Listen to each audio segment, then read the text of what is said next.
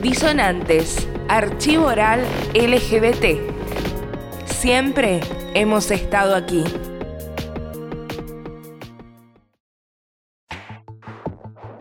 Mi nombre es Daniel Tortosa y este año cumplo 58 años.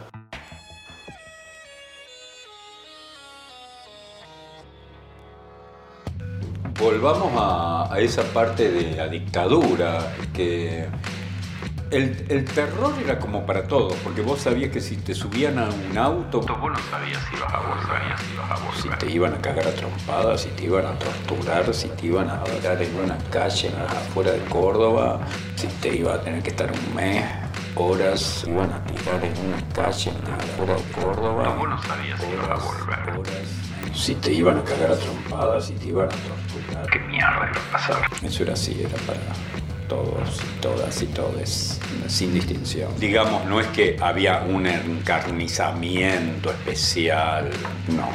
Porque ahí lo que se buscaba era el enemigo del pueblo. Se sabía, ay, hicieron una racia en el tranvía. Había algunos bares, nosotros nos juntábamos en bares o en casas particulares. Pero en los bares, el tranvía que estaba al lado de la Facultad de Arquitectura, acá en el centro, eh, era un bar común hasta esta hora. Ponen en invierno, un poquito más a las 8 ya ahí.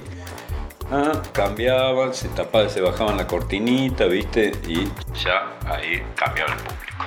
y ahí después había fiesta la noche, se ponía música. Y bueno, a veces había racia. Entonces se decía, che, una racia tal, esta tal, la soltaron a tal.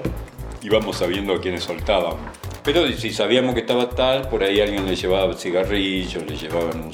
O la madre de tal que conocía al tío que tenía un primo que estaba en el ejército, entonces que ay, que no los toquen, porque el problema la gente sabía que te torturaban y te mataban pero se sabía. Entonces, cuando había alguna detención o qué sé yo qué, por ahí se recurría, ¿viste? Ay, vos que tenés tu primo, que es militar, por favor. No se hablaba, pero se sabía. Se sabía. Te torturaban y te mataban.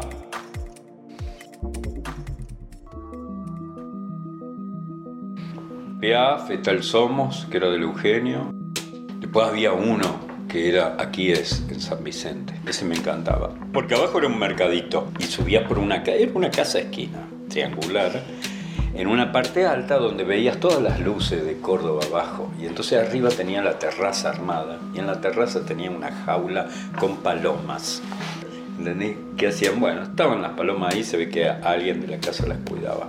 ¿Y por qué funcionaba ahí? Funcionó toda la dictadura, porque ella, la Marcela, era hija de un comisario. Ajá, entonces la zona más o menos estaba habilitada, era el comisario de San Vicente. Entonces esos años, viste, era así, era como medio un pueblo. Entonces ahí se podía. Mientras se pudo, se pudo.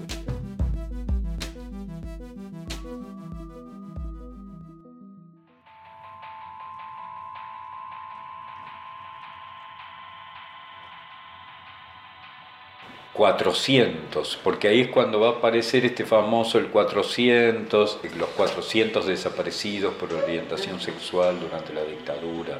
Eso se sabe bien, digamos, obviamente, si eh, ellos sabían ponerle que eras lesbiana, algo así, te detenían, eh, iban a ser como Especialmente sádicos. Fui al Archivo Provincial de la Memoria. Como, Vengo acá porque yo acá estuve detenido. Ay, sí, bueno, ¿por qué? Entonces armamos ahí una entrevista. Yo les pedí que ese material yo lo quería usar en algún momento para un documental. Ahí hay archivos de historia oral que están filmados con cámara. Pero bueno, la mayoría son detenidos desaparecidos eh, por razones, digamos, de persecución política, sindical, bueno, la mayoría de todo lo que pasó acá en Córdoba. Especialmente si eras el maricón y qué sé yo qué, lo que ibas es a los calabozos a lavar y a limpiar. ¿no? Que eras el último orejón del tarro también. Vos en la, cuando te detenían y ibas a una comisaría, el puto, digamos, era el que se tenía que poner el delantal y limpiar y baldear. Era como el, el escalón más abajo. Era como una subestimación, era como una cosa, bueno, pero vos entonces te- no, no podés pensar que vas a militar en qué. en qué.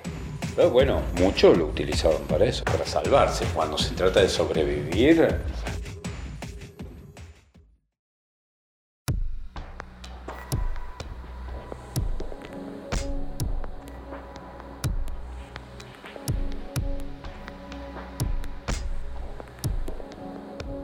esto del documental y esto es cuando empieza la primera marcha del orgullo, que ahí están los de devenir, eso fue el 2009.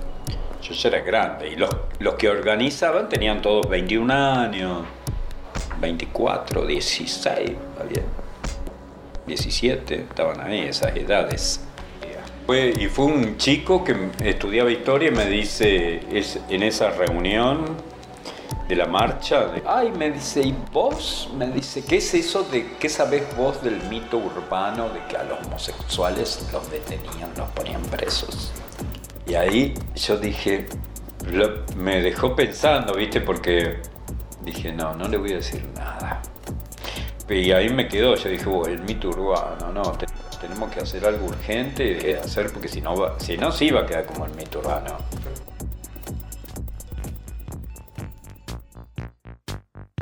Siempre milité, pero algunos años era como más encerrado y más enojado, ¿entendés? Pero bueno, fueron las circunstancias también, porque nosotros la militancia fue por el SIDA. Entonces nosotros tuvimos que pelearla por algo muy feo, que era salir a pelear por los medicamentos. Cuando hacemos el primer acto en la Plaza San Martín, del 97, que tiramos cohetes, va, va, porque los medicamentos nos traen, porque el ministro es un ladrón y un payaso, todo el escándalo, vinieron los canales de televisión. Esa era la época del escándalo.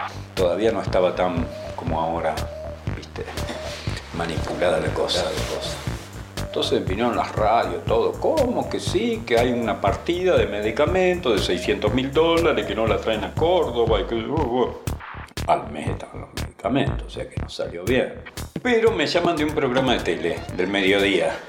Y yo fui a hablar, re inconsciente, mira, boludo grande, ya, yo ya tenía 25 años. Y abajo en el pie decía Daniel, enfermo de SIDA. y yo no la ¿Entendés? Y después había gente que me saludaba en la casa, ay, qué huevo, qué bueno, qué dijiste. Yo ahí empecé a reaccionar. Dije, ah, no, está. Porque tampoco me interesaba esa exposición pero era otra, no había otra forma de militar si no la asociación. Disonantes es un archivo oral LGBT. Queremos saber tu historia. Si crees que podés contárnosla, escribinos a info.disonanteslgbt.com. Los relatos importan.